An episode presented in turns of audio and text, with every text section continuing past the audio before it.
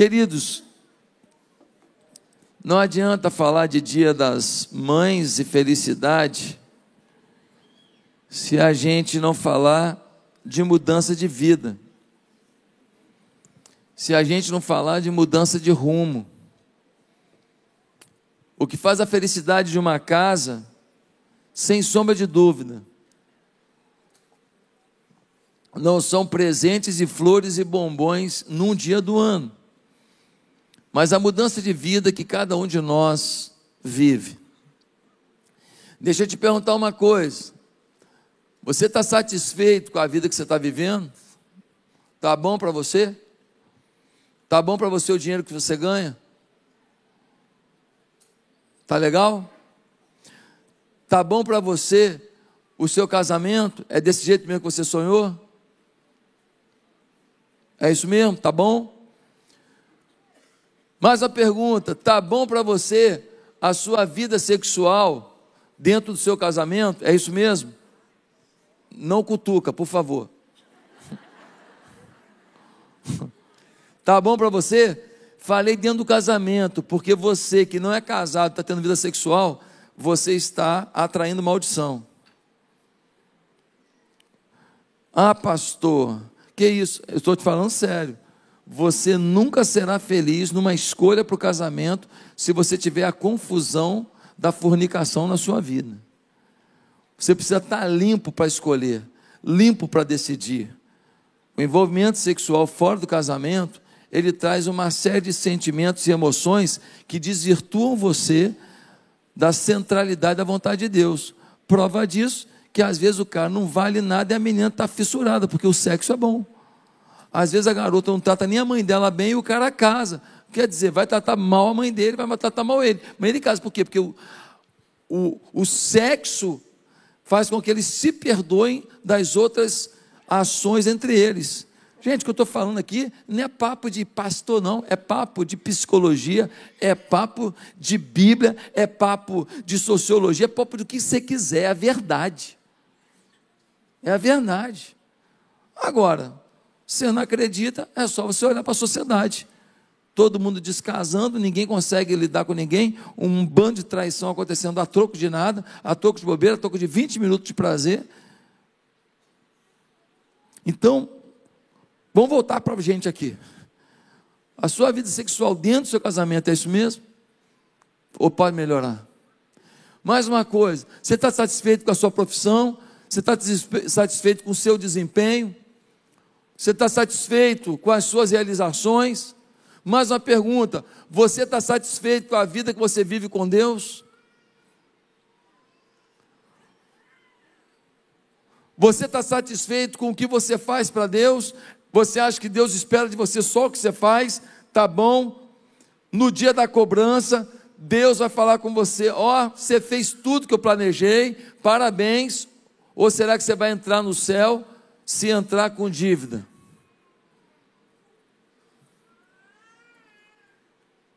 Meus amados irmãos, é diante dessas perguntas que eu quero ler um texto com você. Lucas capítulo 19, do verso 1 ao verso 10. Abra sua Bíblia. Lucas 19, do verso 1 ao verso 10 é a história de Zaqueu, o publicano. E diz assim a Bíblia: Jesus entrou em Jericó e atravessava a cidade.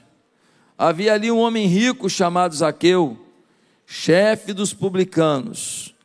Ele queria ver quem era Jesus, mas sendo de pequena estatura não conseguia, por causa da multidão. Assim correu adiante e subiu numa figueira brava para vê-lo, pois Jesus ia passar por ali. Quando Jesus chegou àquele lugar, olhou para cima e lhe disse: Zaqueu, desça depressa, quero ficar em sua casa hoje. Então ele desceu rapidamente e o recebeu com alegria. Todo o povo viu isso e começou a se queixar. Ele se hospedou na casa de um pecador. Mas Aqueu levantou-se e disse ao Senhor: Olha, Senhor, estou dando a metade dos meus bens aos pobres, e se de alguém extorquir alguma coisa, devolverei quatro vezes mais. Jesus lhe disse: Hoje houve salvação nesta casa, porque este homem também é filho de Abraão. Pois o filho do homem veio buscar e salvar o que estava perdido. Batom só para quem ficar quieto, hein, criançada? Só um aviso, hein? Zaqueu era chefe dos publicanos. A única citação na Bíblia de que alguém é chefe dos publicanos é nesse texto. Os publicanos eram os cobradores de impostos. Naquela época, isto era muito importante para o Império Romano. Se Zaqueu é o chefe dos publicanos, significa que um grupo de publicanos trabalha debaixo da chefia dele. Ele não chefia um local apenas, ele está chefiando um distrito, uma região de cobrança de impostos não há controle de informática, não há controle técnico. Então, é muito fácil para um cobrador de impostos dizer que alguém deve mais do que deve e colocar no bolso parte disso. Não há controle. É muito fácil para um cobrador de impostos dizer que alguém deve menos do que deve e pegar por fora uma propinazinha para si. Ou seja, problema de cobrança de impostos acontece há muito tempo. Isaqueu, o chefe dos publicanos, um homem honrado, um homem respeitado, um homem famoso, um homem que participa dos grandes encontros, das reuniões com as autoridades, um homem que representa o império, que representa o sustento do império. Ele se tornou um homem muito rico. E não é difícil imaginar que muita gente queria ter a vida do Zaqueu, queria ter o carro do Zaqueu, a casa do Zaqueu, a roupa do Zaqueu, o relógio do Zaqueu, os restaurantes que o Zaqueu frequentava, as viagens que o Zaqueu fazia. Muita gente gostaria de ter essa vida. Porém, uma coisa fica muito clara no texto: ele é famoso pelo que tem, mas odiado pelo que era. Porque quando Jesus entrou na casa de Zaqueu, todo mundo criticou. Como que Jesus entra na casa desse pecador? Mas como foi que Jesus entrou na casa de Zaqueu? Diz o versículo 3 que Zaqueu queria ver Jesus. Porque ele queria ver Jesus. Provavelmente porque ele escutou sobre Jesus. Ele escutou dos milagres de Jesus, dos ensinos de Jesus, da bondade de Jesus, da libertação de pessoas ao encontrar com Jesus. Ele descobriu que em Jesus há um poder de multiplicação. Ele descobriu que em Jesus as pessoas encontram paz genuína. Ele descobriu que famílias destruídas em Jesus tinham a reconciliação. Ele ouve tanta coisa que ele fala: Eu quero ver esse Jesus, porque a minha vida está uma droga. Mas ele tinha uma dificuldade para ver Jesus. Jesus entra na cidade de Jericó, nesse grande polo comercial, e quando Jesus está andando, a cidade tem muita gente, muita gente cerca Jesus, e o Zaqueu é baixinho. Ele não consegue ver Jesus. Então ele tem uma ideia. Ele vê uma figueira brava, um, um, sicômoro, uma árvore que você vai em Jericó hoje, tem uma lá de uns mil anos lá. Eles falam que é o sicômoro de Zaqueu. Não é, mas dá para tirar foto. E aí, ele sobe no sicômoro e fica lá de cima, pendurado na árvore, para ver Jesus passar. Jesus chega diante daquela árvore, de 10 metros mais ou menos, de altura, olha para cima e fala: Zaqueu, desce depressa, porque hoje me convém tomar um Nespresso em tua casa. Zaqueu desce depressa, correndo, diz o texto, feliz da vida, e fala: Senhor, tem mais uma coisa lá em casa. E ele fala o quê? Pão de queijo. Você acha que Jesus não comeu nada na casa de Zaqueu? Jesus adorava uma comida boa. Jesus vivia na casa de Marta, cozinhava muito a Marta. Fazia uma lasanha poderosa de abobrinha, light. Jesus, quando ressuscitou, foi lá e falou: Vamos fazer um churrasquinho de peixe? Quando o povo saiu da água com os peixes, o fogareiro estava aceso. Eu só li o texto. Vai lá para João 21. Jesus gostava, por quê? Porque a comida nos promove comunhão. Ninguém chama para comer em casa o inimigo. Cara, eu te odeio, vamos comer lá em casa? Meus amados irmãos, eles estão lá comendo, batendo papo, e Jesus anunciando para Zaqueu o reino. Lá fora o povo criticando. Ah, Jesus na casa desse vagabundo, desse corrupto, desse propinoduto humano. Mas eles não sabem que Jesus não está nem aí. Jesus não está nem aí. Jesus vive por propósitos e não por acusações. Alguém aqui precisa ouvir hoje que enquanto as acusações determinarem o que você faz da sua vida, você nunca será você mesmo.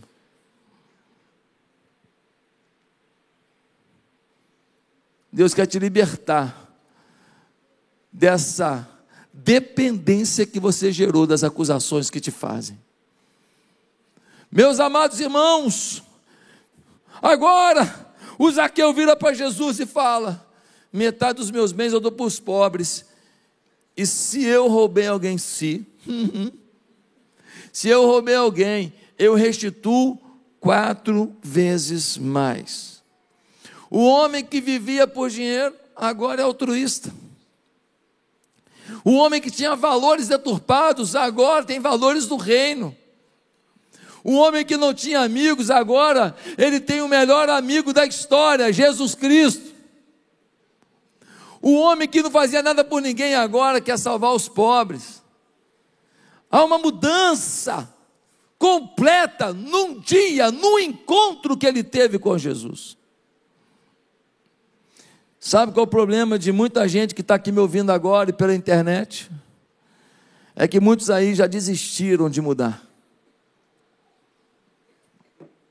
Desistiram de serem felizes. Desistiram de sentir dores, de não sentir dores. Desistiram de ter dinheiro.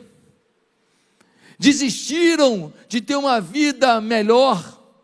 Desistiram de ter um casamento legal desistiram de ter paz, desistiram de ter sonhos, desistiram de sentir a voz e a presença de Deus, desistiram de servir a Deus e ter frutos para entregar para Deus.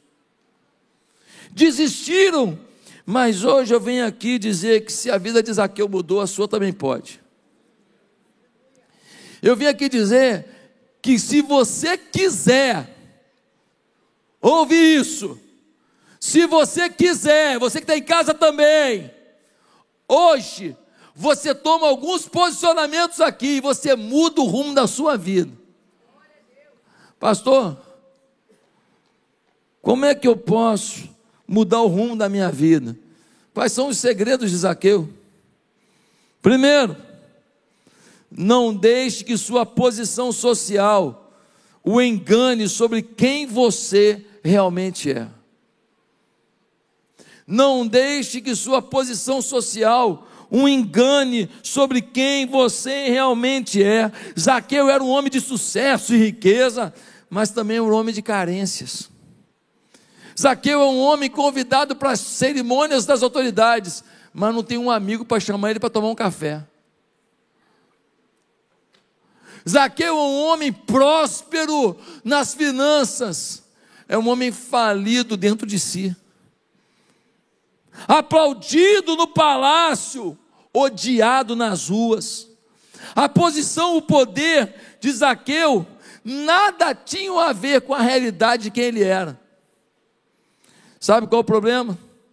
Às vezes, você, por comprar uma casa, comprar um carro, por usar uma roupa, comprar um calçado bonito, por você fazer uma viagem interessante, postar no seu Instagram uma foto legal, você talvez por entrar num restaurante, comer uma boa pizza, uma boa comida, isso tudo começa a te encantar e você começa a achar que você é essas conexões exteriores e você não descobre a verdade de quem você é. Meus amados irmãos, algumas pessoas se enfurnam, se enfurnam no trabalho, tal, tal, tal, sabe por quê? Porque ali no trabalho são aplaudidos, cara, você é demais, nossa, aumentou sua venda, nossa, sua empresa cresceu, então ele ali tem uma sensação positiva que alimenta a sua alma, então é melhor viver isso intensamente, trabalhar 200 horas por dia, por quê? Porque se eu parar um pouquinho, eu vou perceber no espelho quem eu realmente sou e eu não estou afim de ver. Quem entendeu? Cuidado para a sua posição social, a sua posição econômica. Não esconder de você quem você realmente é.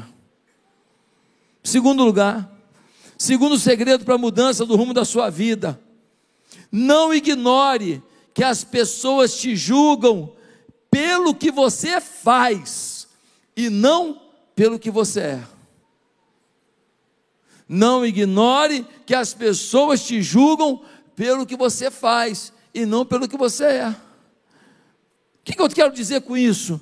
As pessoas sabiam que Zaqueu era um ladrão, um explorador, um manipulador, um homem de extorsão, um homem de propina. Ninguém sabia que o Zaqueu estava doido para ver Jesus porque ele estava cheio de problema dentro dele. Ninguém sabia que o Zaqueu estava frustrado com ele mesmo. Ninguém sabia se o Zaqueu chorava quando estava sozinho. Ninguém sabia se o Zaqueu, ele era tão apegado a dinheiro, tão apegado a dinheiro, porque na infância dele, ele teve escassez. E porque faltou o pão de cada dia, faltou uma oportunidade, faltou um carinho. Ele agora acha que o dinheiro é a única forma dele se manter de pé, é a única fonte que ele pode ter para ter equilíbrio na vida, é a única coisa onde ele pode se apegar, é a âncora da vida dele, por quê? Porque a escassez deteriorou seus valores interiores. Muitas pessoas são muito apegadas ao dinheiro, desesperadas, porque a escassez que viveram fez deles pessoas que continuam pobres no seu interior, mesmo com tanto dinheiro na sua conta. Meus amados irmãos, ninguém julgava o Zaqueu pelo que ele vivia por dentro, porque as pessoas julgam a gente pelo que a gente faz. Não adianta você falar que você é lindo, maravilhoso, legal, sensível, apaixonado, generoso, se o que você faz não demonstra isso. O que você faz é que gera o pensamento que as pessoas têm sobre sua vida. Já viu gente que prega tolerância? Não, a tolerância, a tolerância, tolerância religiosa, tolerância na sexualidade. Mas basta você discordar, que eles te dão um monte de adjetivo horrível genocida, nazista, fascista, homofóbico, transfóbico, sonofóbico, lololófobo, eu não sei nem os nomes todos. Pregam tolerância, mas basta você discordar de um posicionamento para você ser taxado do pior adjetivo possível. Isso é incoerente. Isso é incoerente. Pessoas que fala uma coisa. Então eu não julgo essa pessoa pelo que ela fala, eu julgo pelo que ela forma que ela agiu comigo. É o que você faz que vai dizer quem você realmente é. Às vezes você usa um termo na língua portuguesa que você usou a vida inteira. Não vou nem citar nenhum aqui para não dar problema. Você usou a palavra a vida inteira, agora essa palavra é proibida. Porque essa palavra, ela deprecia alguém, deprecia uma raça, deprecia um gênero, deprecia a criança, deprecia o velho, deprecia o adulto, deprecia tal. Meu Deus do céu! E aí você é taxado de alguma coisa porque você usou uma palavra que você usou a vida inteira, ninguém te avisou que ela era uma palavra ruim. E essas pessoas são intolerantes e falam de tolerância. Ei, ninguém te julga pelo que você fala. Você pode falar bonitinho que você é isso e aquilo. A tua atitude é que mostra o que você é. Às vezes você fica irritado, porque alguém te julga. Você é metido, você é vaidoso, você é ostentador, você é mentiroso. Querido, se mais de uma pessoa está falando isso de você, deixa eu te falar, de repente é. Ei, pastor, o que você quer dizer? Eu quero dizer que se tem mais de uma pessoa falando isso de você, pode ser que você por dentro não queira isso, o seu sentimento não seja nessa direção, mas as atitudes que você tem demonstram isso. E as pessoas não te julgam pelo que você é, mas pelo que você faz. Quem entendeu? Então você precisa rever as atitudes que você está tendo. Ah, pastor, eu sou muito sincero. Eu falo mesmo que eu sou sincero. Não, querido, você é um cavalo. Porque isso não é resposta, isso é coice.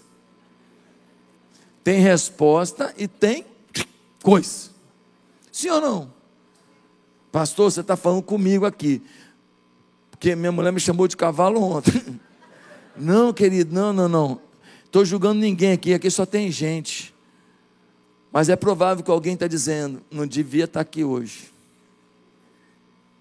E se você está pensando, não devia estar tá aqui hoje, essa mensagem era para você. Receba. Receba.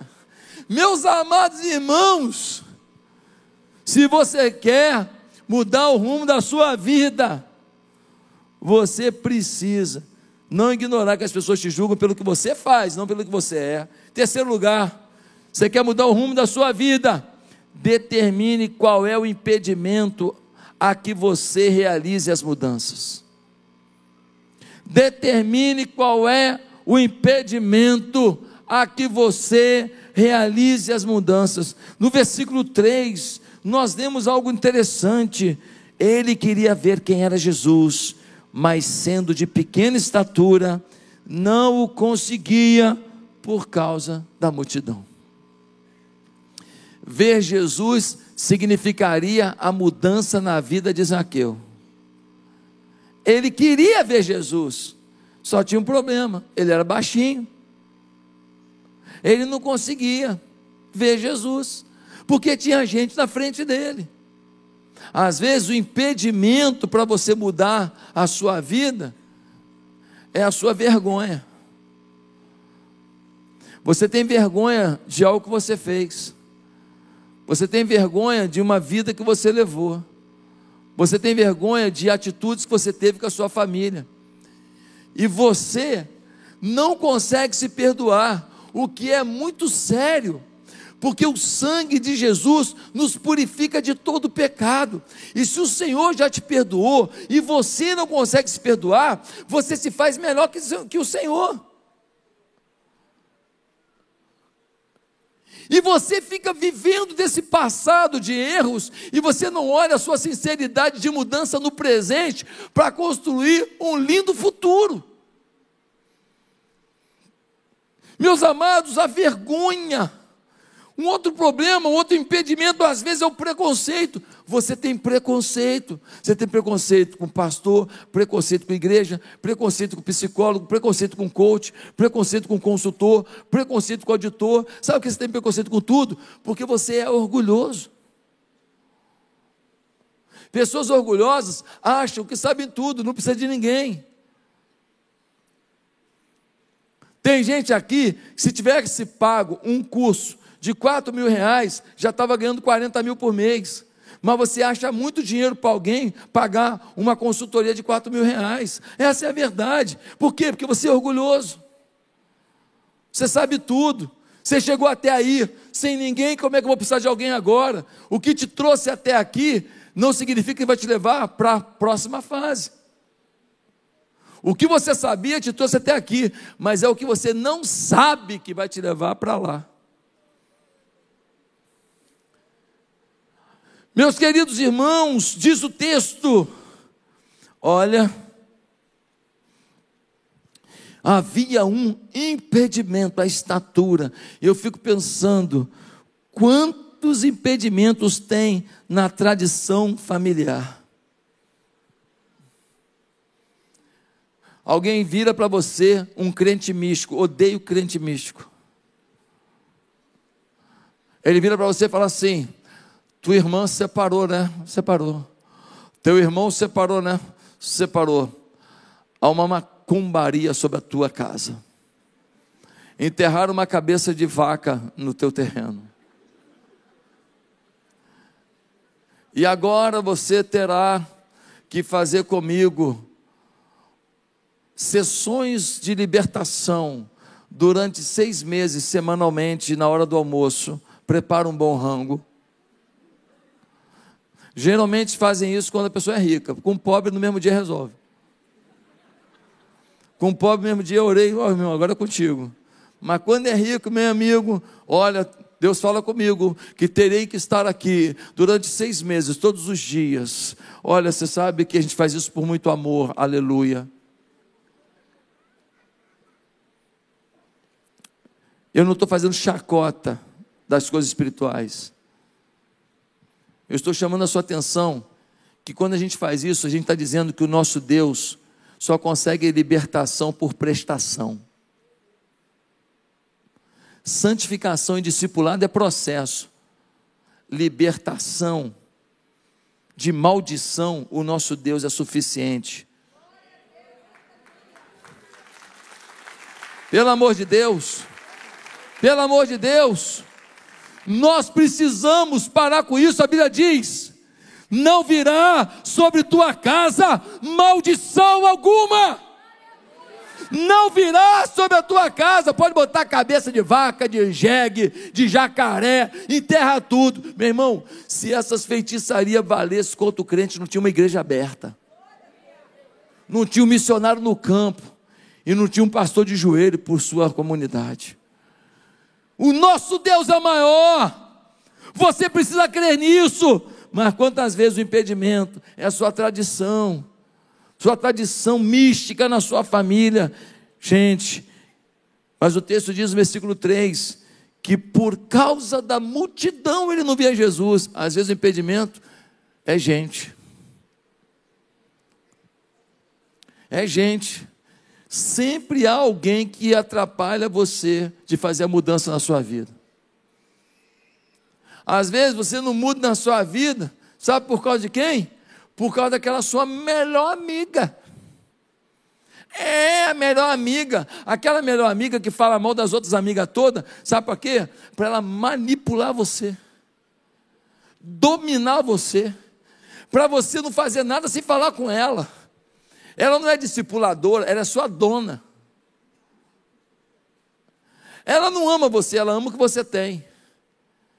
Ela queria o teu marido. Ela queria o teu dinheiro, ela queria a tua casa. Ela queria morar onde você mora. E ela fica naquela conversa, e todo mundo não presta, só ela presta, e ela vai manipulando. E quando você faz uma coisa, ela te exorta, como se ela fosse a pessoa mais santa do mundo.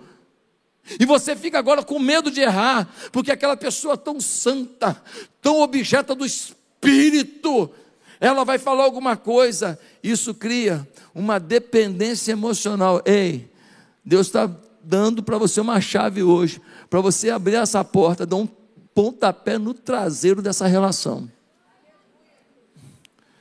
Porque isso não é sadio. Nós não somos dependentes de uma pessoa só, nós temos um Deus.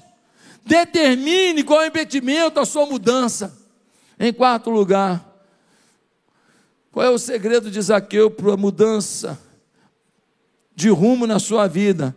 Se comprometa com a sua mudança. Se comprometa. Zaqueu está disposto a tudo, até o ridículo, para ver Jesus e ter a mudança. Diz o texto, no versículo 4, que ele viu uma figueira brava. E ele subiu nela porque Jesus ia passar por ali. Agora imagina, uma autoridade da cidade, o chefe dos publicanos, um cara conhecido, um cara milionário, um cara que todo mundo conhece, um homem feito, subindo numa árvore que nem um menino. Pendurado numa árvore. Que mico ele está pagando. Que coisa ridícula. Tem gente rindo, falando, ah, pequenininho que nem um molequinho mesmo. É um garotinho mesmo, olha lá, olha lá, olha lá, subindo na árvore. Ele não está nem aí. Ele está disposto a qualquer sacrifício para poder ver Jesus. Ei, grave uma frase desse sermão: mudança requer sacrifício. Repete comigo. Mudança requer sacrifício. Quando você olha no espelho, tá bom? Tá legal? Dá para melhorar? Vai ter que fechar a boca? Vai ter que comer umas folhas aí? Vai ter que fazer uma caminhada? É? É possível? É sacrifício? É. Dá para fazer? Ei, quando um rapaz entra aqui para a igreja, teve uma vida sexual ativa a vida inteira, e agora ele quer consagrar a vida dele para escolher uma mulher de Deus, respeitar essa mulher e provar para ela: ó, eu estou liberto, eu posso casar com você e você fiel, porque eu sei conter os meus instintos. Porque quando o cara não contém os instintos dele, depois que casa, segura a tua onda quando ele viajar, tá? Fique em paz quando ele viajar.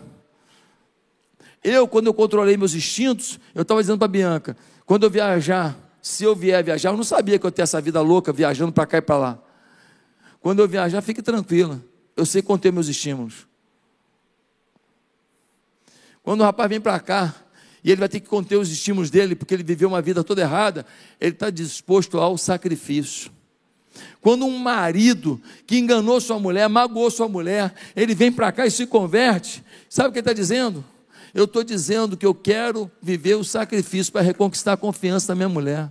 Quando alguém que vivia negócios escusos, fraudulentos para ganhar dinheiro, vem para essa igreja e ele chega aqui e ele se conversa, sabe o que ele está dizendo? Eu estou disposto ao sacrifício para ganhar menos, mas ganhar com justiça. Não há mudança sem sacrifício. Ao chegar na Barra da Tijuca, a igreja é pequenininha, menos de 30 pessoas, a gente aqui, naquela dificuldade, eu procurei um monte de gente para me ajudar. Eu procurei igrejas, pessoas que se poderiam me ajudar financeiramente para alugar um local para a igreja reunir e sair da escola municipal. Ninguém me ajudou. Pastor, você ficou com raiva? Não, querido. Sabe o que Deus falou para mim? Falou, cara, você não está entendendo. Sou eu e você. Eu posso trazer pessoas para te ajudar, mas se você está dependendo de alguém para fazer a sua história, esqueça. Você vai ter que ter uma coisa chamada autorresponsabilidade. Faz o teu que eu prospero o teu. Faz da melhor maneira que eu faço o que você não conseguiria nem pela sua melhor maneira. Confie que eu coloco o tempero naquilo que estava insosso que eu coloco o fermento naquilo que estava solado, que eu coloco qualidade naquilo que estava destruído, que eu ergo aquilo que estava completamente aniquilado. Eu sou o Senhor. E eu tive que partir para a luta. Minha família pagou um preço, pagou. Meus filhos pagaram um preço, pagaram. Minha mulher pagou um preço, pagou. Não vou te enganar, não. Mas se não fosse aquele preço, e se não fosse aquela autorresponsabilidade, Deus não teria me abençoado. E nós não seríamos hoje essa família grandiosa, impactando o mundo com a glória de Deus. Querido, viva isso. Está disposto ao sacrifício? Deus vai te honrar. Mas você tem que saber que a sua mudança, e você sabe que você tem que mudar, ela começa hoje com o teu sacrifício. Mas último lugar para terminar. Qual é a mudança para o rumo da, como é que a gente tem uma mudança de rumo na nossa vida? Tenha fé que Jesus prefere te transformar que te julgar.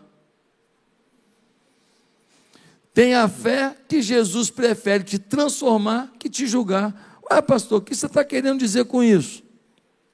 Eu estou querendo dizer que Jesus, quando encontrou com Zaqueu, não ficou falando, é Zaqueu, você é ladrão, hein? É Zaqueu corrupto, vagabundo. Nossa, Zaqueu, você aprontou, hein, menino? Não.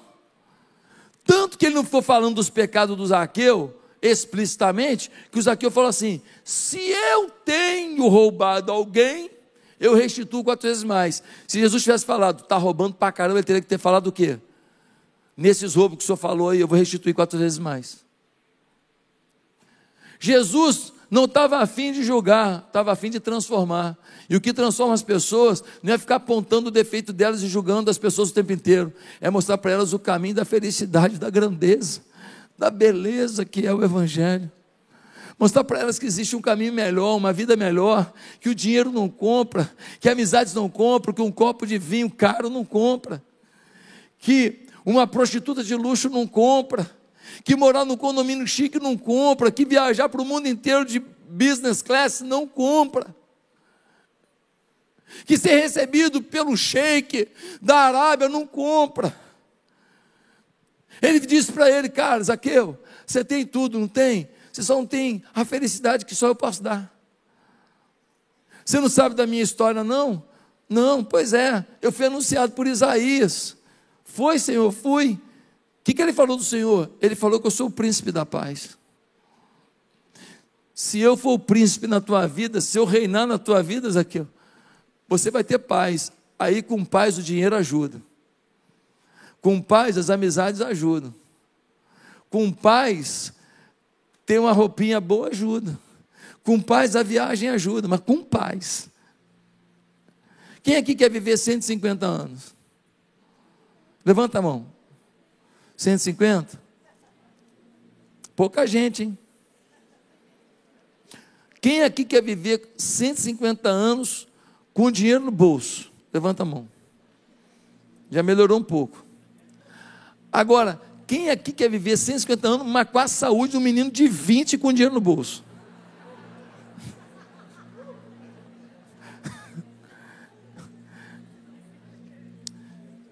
Meu amado, preste atenção no que eu estou falando. Não adianta você ter um monte de coisas se você não tiver nem a saúde para usufruir. Por isso que viver 150 anos sem saúde não vale a pena. O dinheiro não, foi suficiente. 150 anos, um bilhão na cama. Vale a pena? Vale a pena? Não, mas pelo menos está vivo. Pelo menos está vivo. A gente quer 150 anos, se for com a saúde do menino de 20, jogando beach tênis, aleluia. Eu com 150 anos, futebol, vai. Pastor, vamos para o culto depois. Estou brincando.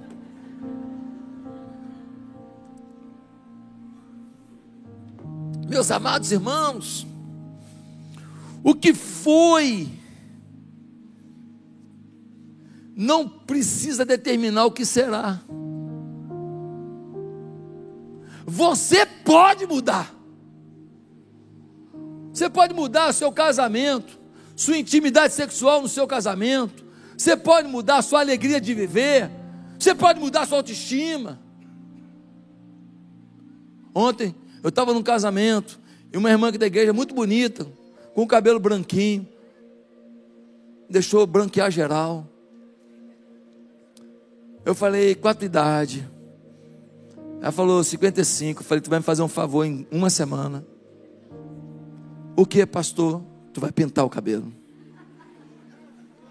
Que isso, pastor? Eu segui o padrão da pastora Nath. Falei, pastora Nath está estabilizada. Pastora Nath está casada, bem casada. Está tudo certo. É mais velha que você. Não se baseia nela, não. Eu estou falando para você. Te dou uma semana você pintar o cabelo. Eu quero você bonita. porque Deus tem algo novo para você. Deus tem algo especial para você. Deus tem algo abençoador para você. E eu quero que você esteja com a autoestima não de alguém que está se entregando para a idade, não alguém que está se rejuvenescendo para viver algo novo. Quem está entendendo? Ei, a mudança para a gente que conhece Deus não começa no nosso coração, começa em Deus. Começa nele. Ele que quer a tua mudança, porque ele quer você vivendo uma vida melhor, uma vida abençoada. Ele quer ver você ganhando muitas vidas para Jesus. Hoje, um rapaz está aqui na igreja. Eu fui no Vitória, cheguei no Vitória há meses, um ano atrás. E eu estava entrando, não sei se eu fui visitar alguém, eu não lembro. Mas o rapaz me reconheceu, ele estava com o filho dele doente. Ele falou, pastor, eu falei, opa. Falou, eu, eu frequento a igreja de vez em quando. Eu falei, rapaz, de vez em quando, agora tem que ser sempre. Como é que é? Quem está vendo aí? Aí ele falou do filho dele. Aí eu fiquei ali conversando com ele, tratando ele e tal. Ele é da rede do, do pastor Freitas. E aí eu estou conversando com ele e tal. Gente, hoje eu descobri que esse jovem, ele está usando o alfa, essa ferramenta que nós temos aqui na igreja. Ele está com quantas células, Freitas? 13? Ele está com 13 células em menos de um ano.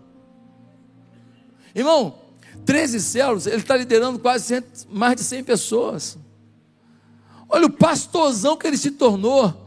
Bendito encontro num hall de hospital, num dia de dor, porque um filho doente é uma dor para um pai, mas Deus tem os seus propósitos. A tua dor não significa que Deus quer te destruir, a tua dor é porque Deus quer te transformar.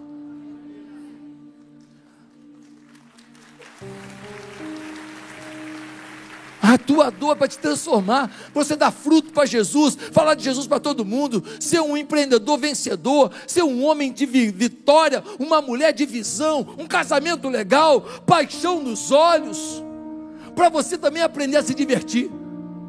Quem tem gente que tem dinheiro não sabe divertir, não sabe, não sabe sair de casa não, vamos pedir, vamos comer aqui em casa mesmo para economizar. Meu Deus do céu, sai, gasta essa porcaria de 100 reais e come a porcaria de um cachorro quente, mas sai de casa, vai ver lá no, na lagoa lá um, um, um visual diferente, alguém tocando saxofone.